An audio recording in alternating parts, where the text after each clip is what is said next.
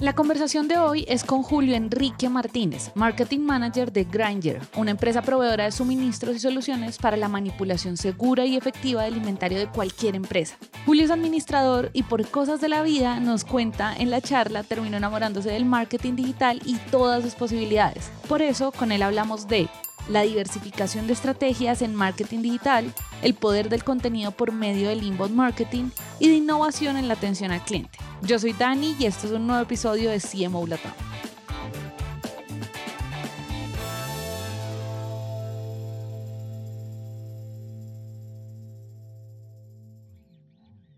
A mí me gustaría conocer tu experiencia, pero en función no como de, no sé, de acá tenía tal rol y se llamaba así, sino más bien de esos momentos, estos hitos que tú dices, me marcaron. De pronto a veces incluso no termina trabajando en marketing y no se, le, no se lo estaba esperando, o como esas cosas que te han marcado en tu carrera profesional y, creo que es un buen punto de partida para comenzar a conocernos.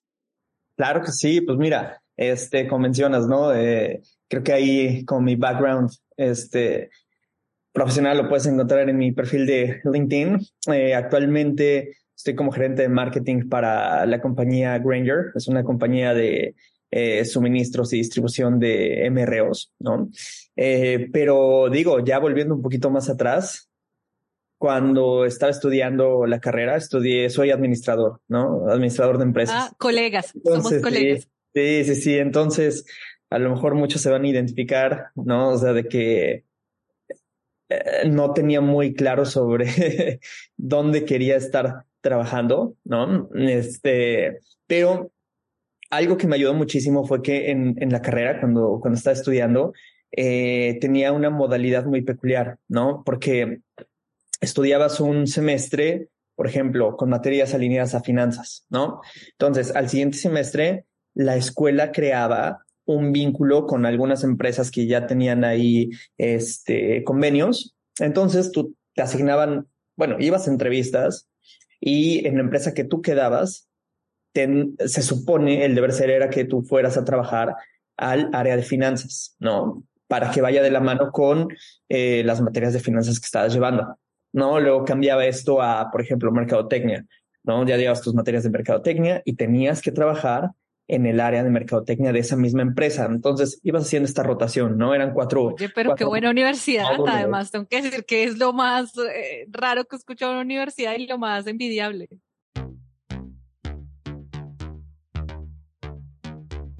Yo te quiero preguntar algo porque siento, además, yo también estudié administración de empresas y siento como que tenemos de pronto cosas en donde quizás se parece la historia.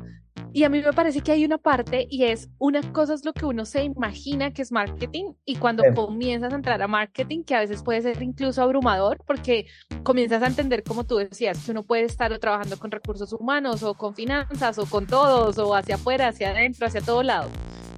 Y otra cosa es cuando ya, digamos, tú vas cogiendo y va pasando los años y comienzas igual a enamorarte de algunas cosas y de pronto incluso a cambiar la propia definición que tenías al principio de que era marketing y por qué te gustaba.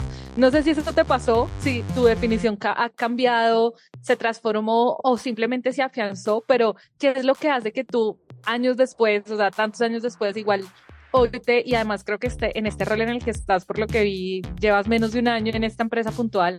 Entonces, ¿qué, qué es lo que finalmente te termina siendo como decir, sí, me voy a ir y voy a hacer toda mi carrera por el lado de marketing? Yo creo que lo que me ayudó em, fue que en mi primera, este, en mi primer trabajo pude darme cuenta del alcance del área, ¿no? Es decir, eh, pues veía cómo operaba el área de marketing, o sea, cuál era su alcance, ¿no? O sea, había una persona que estaba encargada pues de el digital marketing que en ese entonces pues a lo mejor era muy muy básico, ¿no? Por ejemplo, este la actualización de el sitio web, ¿no? Una que otra campaña este ahí de, de, de, brand awareness, ¿no? Que ayudara a posicionar, este luego también ver esta otra área diferente que era todo lo de comunicación externa, ¿no? Trato con asociaciones, con medios, eh, todo el tema de los eventos o trade shows, luego también este, eh, ver con otra área, pues a lo mejor lo del tema de estrategia de precios, ¿no? Para los diferentes este, canales de distribución, ¿no? Entonces, eso fue lo que me, me, empezó a llamar mucho la atención, ¿no? Eh, porque como mencionas, en la escuela a lo mejor te enseñan algo muy, muy, muy puntual que creo que este, no siempre en las empresas es así, ¿no? Por ejemplo, el tema de las pues, ¿no? De precio, plaza, promoción y producto. O sea, la, la, la, la plaza, la distribución, pues es muy rara vez, digo, en, la experiencia que yo tengo profesionalmente, nunca ha estado, por ejemplo, este tema de distribución dentro del área de marketing. Siempre lo lleva pues supply chain o, alguna otra, ¿no? Entonces, sí coincido contigo con, con, lo que dices, ¿no? Como que a lo mejor ya el vivirlo profesionalmente es muy diferente a estar tomando las, las clases, ¿no? Pero creo que ahí te vas dando cuenta eh, si, si de verdad este, estás, pues, a lo mejor disfrutando eh, esta área tal cual, ¿no? O si pues, no era como te lo esperabas, ¿no? Como, como, como lo aprendiste tal vez en, clases y demás. Pero, pero bueno, a mí sí me, me fascinó, ¿no? Y hasta ahorita me sigue gustando eh, demasiado, ¿no? O sea, yo de verdad digo, ya es muy difícil ahorita también poder eh, hacer un cambio eh, como en profesionalmente hablando, pero digo, este mismo pensamiento que tengo ahorita lo tuve casi desde que empecé a trabajar, ¿no? Yo no me veo trabajando pues a lo mejor en recursos humanos o, o en ventas tal cual, ¿no? Aunque a pesar de que marketing pues va muy de la mano, pero no, yo no me veo en otra, en otra área. yo creo que e, e, ese es el punto con el, como con todo lo de digital marketing, es que es tan extenso, es como un océano. Yo creo que eso es lo que pasa, es como, es un océano, pero una vez lo aprendes a navegar, es impresionante el, el nivel de resultados que te puede traer, e incluso a todas las industrias, porque tengo que confesar que cuando vi la empresa, yo dije, ok, esto me parece súper retador porque siento que hacer marketing, me gustaría que nos expliques mejor cómo en detalle, digamos, cómo es el, el hacer marketing en la empresa en la que estás, porque son un portafolio de productos enorme. O sea, yo, o al menos en lo que vi, mis sensaciones del portafolio de productos es enorme y además es de muchas cosas que yo siento que también son de ir y como en esa parte física, ¿no? Ir y ver, ir, ir, ir, ir y tocar y demás. Y, y creo que es, es justo como que eh, hay empresas en donde uno pensaría que el marketing digital no es tan relevante y creo que es todo lo contrario. O sea, eh, incluso en empresas que puedan ser de, que parezcan negocios más tradicionales, incluso, corrígeme porque es que yo esto sí que no sé nada, pero eh, muchos de los, el portafolio que yo vi que ustedes tienen también es como de esta superficie, es como de para ir a comprar cosas de la casa o ferreterías o bueno, de construcción, de sí, y, y uno pensaría que ahí pues el marketing, no sé, el marketing digital además como que ah, no juega un rol muy importante. Entonces, cuéntanos un poquito más porque acabo de explicar que probablemente fatal como es la empresa, el portafolio y demás. Cuéntanos un poquito más de eso y de cómo ha sido el proceso de hacer marketing digital en una empresa como la que estás. No, claro que sí, no, en, general creo que lo, lo mencionaste muy bien. Eh, sí, Granger es, es una empresa dedicada, como te comentaba, sobre todo al MRO, ¿no? Al mercado B2B, eh, en el cual pues ofrecemos un catálogo, como mencionas, impresionante. La verdad no tengo el dato, pero no sé, son más de 300 mil SKUs que, que, que, que distribuimos, en la cual pues bueno, este, lo que tratamos de hacer es eh, como dice el eslogan, ¿no? Mantener al mundo funcionando justamente con estas, este, este, este catálogo muy, muy, muy grande de, de, MRO. Y, y, sí, o sea, aquí creo que lo importante o lo que yo he, tratado de, de, entender muy bien, ¿no? En, en, en, estos tres meses que llevo aquí, es, y, y, digo, eso es no nada más ahorita en este, en esta posición, ¿no? Sino es en general. Creo que es muy importante entender y conocer pues nuestra propia empresa, ¿no? O sea, eh, en general, tal cual, ¿no? ¿Qué, qué, cuáles son los pros, los contras de los productos o servicios que ofrecemos, ¿no? El valor agregado que tienen. Este, eso hablando como muy de manera general en la oferta, pero también pues muchas más cosas, ¿no? O sea, los procesos internos también creo que es muy importante. Una vez que tenemos esto, creo que también es eh, básico, es esencial entender a la competencia y el segmento o, o, en la industria en la que estamos, ¿no? Este, creo que posterior a esto eh, también es sumamente importante conocer muy bien el segmento, el público meta al que nosotros queremos ofrecer nuestros servicios, al que nosotros queremos eh, llegar. Y pues bueno, creo que de manera muy general, eh, de esta forma podríamos tener ya un benchmark y con base también en las necesidades del cliente, pues ofrecer una propuesta adecuada a sus necesidades, ¿no?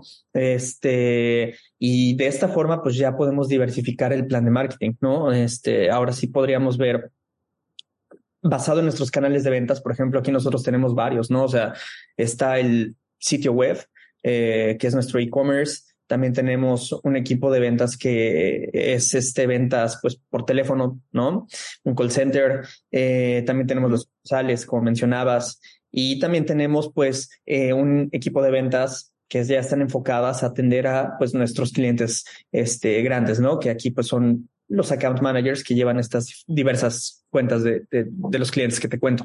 Entonces, eh, una vez teniendo, como te comentaba, este benchmark, creo que ya podrías empezar a hacer estrategias eh, justamente de marketing adecuadas, pues bueno, para los canales de ventas que tienes y aparte también adecuadas para eh, los mercados verticales que quieres, pues, cubrir o atacar en este segmento, pues B2B, ¿no?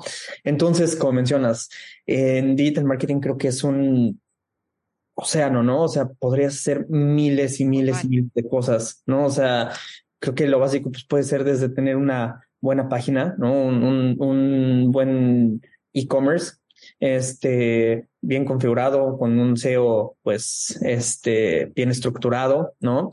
Eh, posteriormente, pues bueno, podría hacer también muchas campañas, ya sea de generación de leads para nuestros servicios de valor agregado, ¿no? Para el público que no va a llegar a comprar, pues, nada más un, una herramienta pequeñita a nuestro sitio web o a nuestra a nuestras sucursales. Y, y, pues bueno, ya de ahí puede diversificarse pues mucho la, la, la estrategia de, de, digital marketing, ¿no? Este, pero, pero bueno, o sea, creo que esa es como la estructura que, que, que he tratado de, de hacer, ¿no? Entender muy, muy, muy, muy, muy bien tanto a los clientes internos, que podrían ser pues estos stakeholders, todo el equipo a lo mejor de, de, de ventas, ¿no? Por, por, por canal y aparte nuestros clientes pues externos que ya son nuestros clientes tal cual que van y nos compran, ¿no? O sea, eh, lo que decía también, o sea, a pesar de tener un, un catálogo tan grande de, de SKUs, pues bueno, o sea, eh, no nada más es ofrecer por ofrecer, ¿no? Es también tener un análisis muy detallado del mercado y de saber, ¿sabes qué? Para este cliente de alimentos y bebidas le funciona esta canasta de productos que tengo, ¿no? Para este cliente que tengo de automotriz, bueno, pues le funciona esta otra canasta de productos que tengo. Para este cliente de manufactura, esta otra, ¿no? Entonces es eh, hacer una estrategia tal cual de una oferta que le, le interese y le sirva al cliente, ¿no?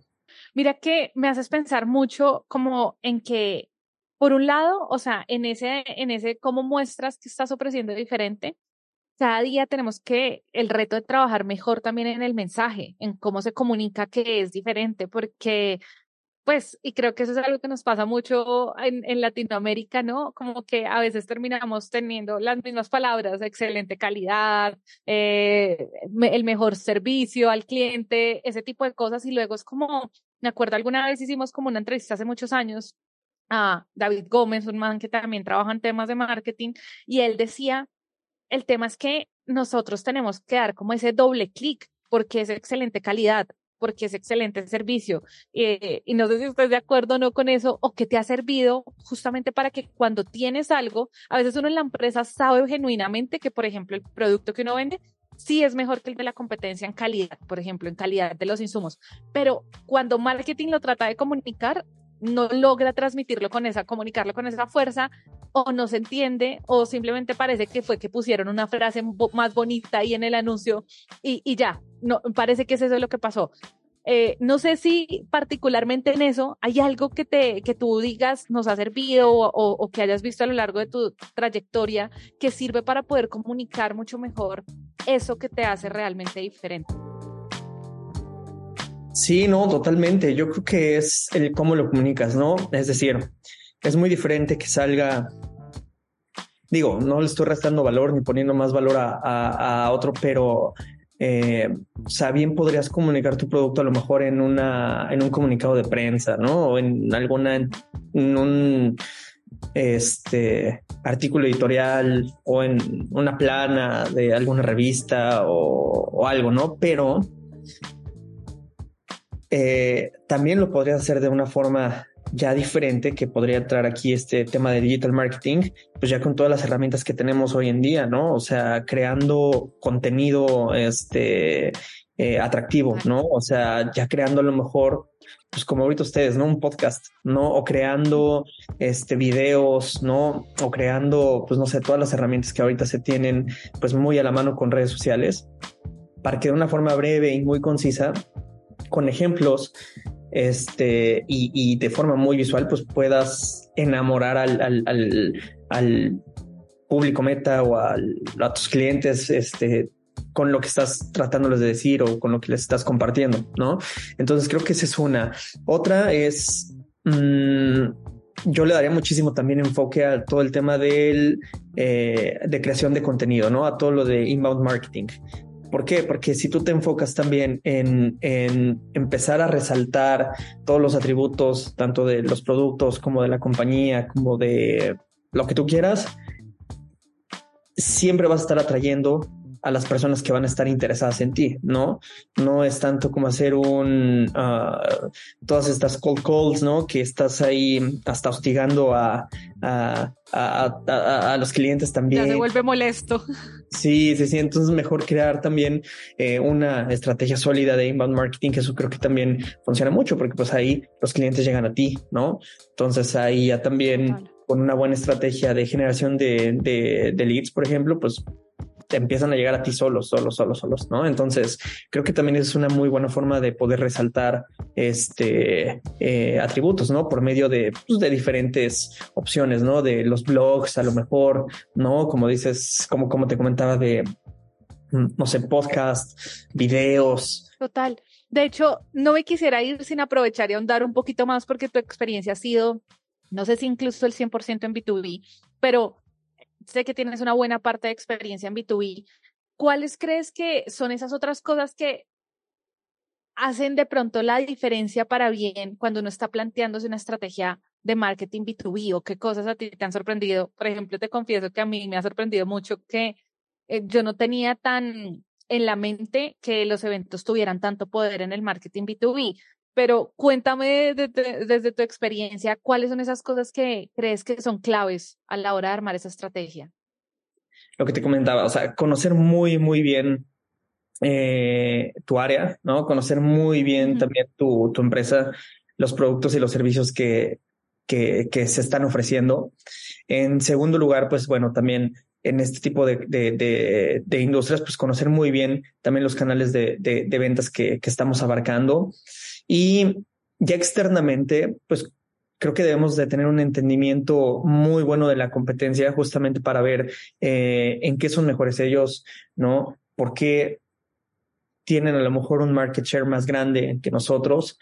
Entender también qué es lo que estamos haciendo bien eh, eh, versus la, la, la competencia, ¿no? Y aparte también creo que lo, lo, lo, esencial es conocer muy bien este segmento, ¿no? O esta industria en la que estamos este, eh, vendiendo, ¿no? Creo que con, eso, creando un benchmark de tomando estas, mm, eh, estos datos, creo que nos puede ayudar y nos puede dar una claridad muy, muy, muy importante para poder crear este plan de marketing, ¿no? Como mencionas los eventos, creo que en este sector, pues B2B, por el tipo de relación que tienes con los clientes, creo que por eso a lo mejor tienen más valor o, o, por lo menos tenemos esta, esta percepción, ¿no? De que, eh, por ejemplo, nosotros lo que hacemos es en algunas de nuestras sucursales, eh, hacemos a lo mejor activaciones, ¿no?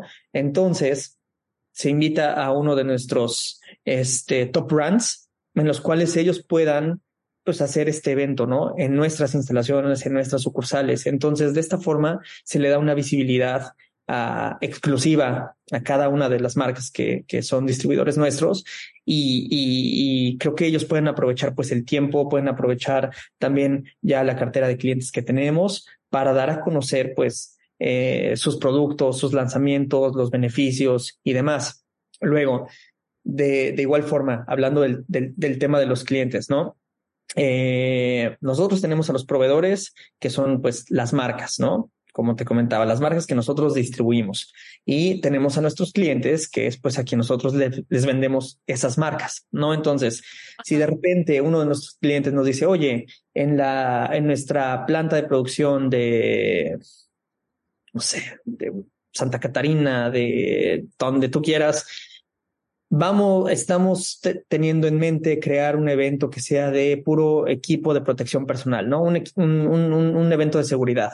Ah, bueno, pues entonces también aquí lo que hacemos nosotros es seleccionar a este top brand, ¿no? A alguno de nuestros proveedores de top brands y los invitamos también a que vayan a ese evento que va a ser en las instalaciones de nuestro cliente, ¿no? De esta forma, pues también creas ese exposure de esta marca y pues bueno, haces llegar también a, a, a, a, los clientes pues con las personas clave, ¿no? Que a lo mejor podría ser el project manager o el director de procurement o el director de EHS, no sé, que, que, que a lo mejor sabes que pues eh, es súper importante tener una relación con él porque pues él es el tomador de decisión, ¿no?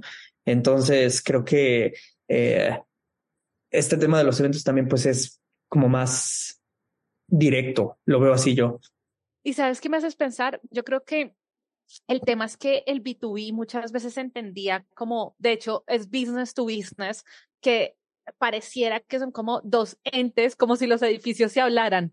Y eso es, o sea, nada más falso que eso. O sea, el business to business al final creo que es de la, del marketing más relacional que puede existir, en donde incluso muchas veces, por ejemplo, eh, que tu equipo comercial sepa generar buenas relaciones, entender, escuchar al cliente, con mucha sinceridad también entender, casi que no, no aplica seguramente en todas las industrias, pero el B2B tiene una parte muy consultiva de realmente y con, y con mucha honestidad ir y decir, este es el mejor producto o servicio que puede tener mi cliente, pero este no. De pronto, esta parte de mi portafolio no le sirve lo que tú dices. Y pues todo esto es mucho más fácil en, los eventos, cuando yo afianzo estas relaciones e incluso mencionaste algo y casualmente ayer hice una entrevista a Fernanda de Eon y también me, me, me impactó este poder que a veces las marcas tenemos de ser puentes y generar valor siendo un puente. Acá tú lo hablas, digamos, entre incluso un proveedor y un cliente tuyo, pero ese el poder que también tenemos de ser puentes y de ayudar no solo a que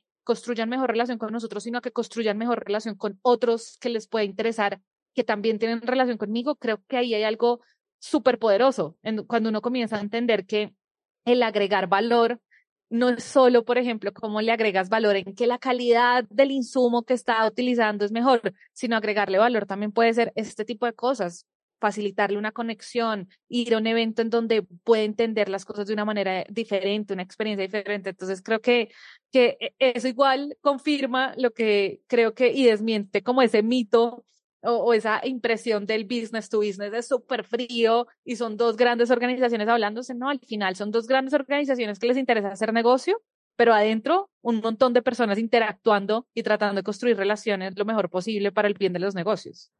No, totalmente. Y por ejemplo, ahorita que comentas este tema de, de, de, valores agregados, ¿no? O sea, un ejemplo muy puntual. Ahorita lo que hacemos, este, o bueno, lo que, lo que, lo que tenemos como oferta o servicio de valor agregado dentro de Granger es, es, un ejemplo clarísimo, ¿no? O sea, no nada más es que nosotros estemos distribuyendo o vendiendo eh, artículos de muy buena calidad de las pues, mejores marcas dentro de la industria, sino también, ok, cómo se las haces llegar a los clientes, ¿no? Entonces, aquí tenemos dos, eh, es un ejemplo, digo, dentro de muchos, pero tenemos dos muy puntuales. Uno de ellos se llama Keepstock, que son eh, está súper bueno eso porque son unas vendor machines, ¿no? Así como cuando tú vas a, no sé, estás en cualquier lugar y de repente ves una máquina este, de refrescos, de papas y le echas las monedas y sale ahí lo, lo, que pediste, pues de igual forma, estas, estas máquinas que tenemos, que estamos ofreciendo, se instalan en, en, en las en, donde el cliente diga, ¿no? Podría ser en su eh, centro de distribución, ¿no? En su fábrica, en su eh, almacén, ¿no? En donde, en donde nos indiquen y justamente dentro de esos vendor machines, pues se ponen los productos de, alta rotación que ellos tienen, ¿no? Esto ah, eh, lo que hace, sí, sí, sí. Entonces, si alguno de los colaboradores se le olvidó a lo mejor un casco o algo de EPP, ¿no? Guantes, un chaleco, lo que sea, pues va, este pone su número de empleado, teclea el, el, código del producto que quiere y pues ya, ¿no? Resuelto, ¿no? No tiene la necesidad de ir a una sucursal, no tiene la necesidad de ir a buscar el producto, que le quite tiempo, se solucione este problema de forma inmediata. Y pues bueno, creo que eso es un servicio de valor agregado que la competencia no tiene, ¿no? Otro de ellos es que también tenemos... Eh, integraciones a, los sistemas de los clientes, ¿no? Es decir, se les pone un, un ¿cómo lo podría decir?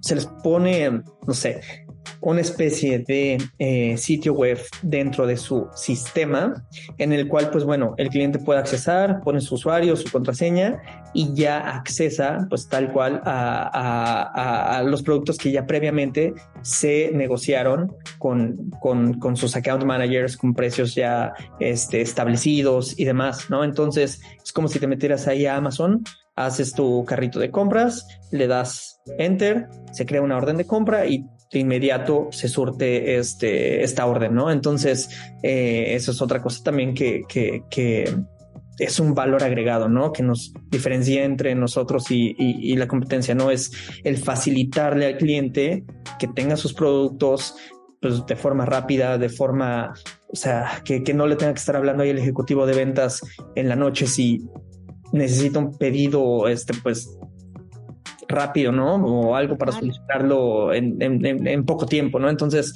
digo, creo que eso es también algo de valor agregado que no, no se centra nada más pues en los beneficios de los productos, ¿no? Sino en qué puedes hacer tú, este, como organización o como negocio para consentir a tus clientes, para que les soluciones rápido lo que necesiten, ¿no? Total, yo creo que es, es como, ese es el superpoder de las empresas cuando comienzan a leer la totalidad de la película más allá del pedido que les llega. Cuando comienza a entender, ah, claro, acá o sea, me imagino que igual los clientes también pues felices de, de, de tener el acceso así, a un clic literalmente a distancia, y como bien dices tú, y no tener que de pronto a las 7 de la noche llamar y decir, oigan, saben, se nos olvidó tal cosa y las necesitamos urgente. Entonces, creo que eh, ese es el poder también que, y el poder que cada vez deberíamos explotar más. Yo creo que hay, hay también como una tendencia de pensar que todo esto, marketing digital, eh, bueno, este año que se ha hablado tanto de inteligencia artificial y demás, todo nos está deshumanizando pero al final muchas veces las marcas donde más terminan agregando valor es cuando vuelven y entienden el comportamiento humano y las necesidades humanas y cómo pueden intervenir mejor en esas necesidades. Y creo que es tal cual el ejemplo de lo que acabas de decir, que me parece súper innovador además, o sea, como que uno diría, wow, o sea, ustedes podrían preocuparse solo por enviar muy bien sus suministros, pero están metiéndose en un nivel de innovación tremendo, entendiendo el comportamiento de sus propios clientes. Sí, no, totalmente, totalmente. Y justamente este tema que mencionas, ayer estaba viendo una plática TED, este, que fue una tarea también de, la maestría y justamente se mencionaba eso, ¿no? Que con todo este tema de la inteligencia artificial y de del boom, pues, de, del e-commerce, es muy diferente la experiencia de compra que puedes tener cuando vas a comprar ropa, te la mides, te la pruebas, a lo mejor ahí, este, la persona que está teniendo te puede decir, ah, mira, esta blusa te podría quedar mejor, ¿no? Entonces, creo que ahorita también, ah, es que no recuerdo el nombre de, la plática TED, pero eh, comentaba que, que ahorita tanto en India como en China hay un boom también, ¿no? Que, que, que mientras tú estás haciendo la compra en un sitio web, no nada más hay un chat en, en tiempo real que te ayuda, sino es una especie como también de videollamada en la cual el asesor está diciendo, ah, bueno, si te quieres llevar este pantalón, hace match con esta chamarra, ¿no? Y te empieza ahí como a poner este, eh, las sugerencias que podrías este, tener. Entonces, creo que ahora se está haciendo como un híbrido, ¿no? Entre este, que tengas la comodidad de, de hacer compras vía este e-commerce y aparte tengas ese tacto humano, este, que estás perdiéndote de, de, o sea, de no ir a, a, a, la tienda tal cual personalmente, ¿no? Entonces, este, creo que sí, ahorita se está ajustando como a las necesidades de los consumidores, ¿no? Eh, todo este tema de, de, de marketing digital y de e-commerce y demás. Me encanta. Oye, Julio, pues en serio, mil gracias. O sea, esto fue, se me pasó además volando esta hora, pero esto fue una maravilla de como de lecciones varias en, en donde hemos navegado, que además me encantaría que la gente pueda conectar contigo si quiere. Entonces, cuéntanos si quiere conectar contigo, cuál es la forma más fácil. No sé si te mueves en particular en alguna red social. Y de nuevo, en serio, muchísimas gracias por tu tiempo y por compartir todo tu conocimiento y experiencia. No, al contrario, muchísimas gracias. Nuevamente me siento muy emocionado, muy feliz de haber recibido pues esta invitación para el podcast. También a mí se me pasó rapidísimo, ¿no? Eso fue... Eso me alegra, bien hecha, espero. Charla, sí, no, este, y sí, claro que sí, yo encantado de, de pues de, de, poder conectar, ¿no? Este, de, de, de poder estar en contacto pues con quien se necesite. Y sí, me pueden encontrar en LinkedIn, ¿no? Tal cual como Julio Enrique Martínez, eh, C. Este, y, y listo, yo creo que es la forma más fácil.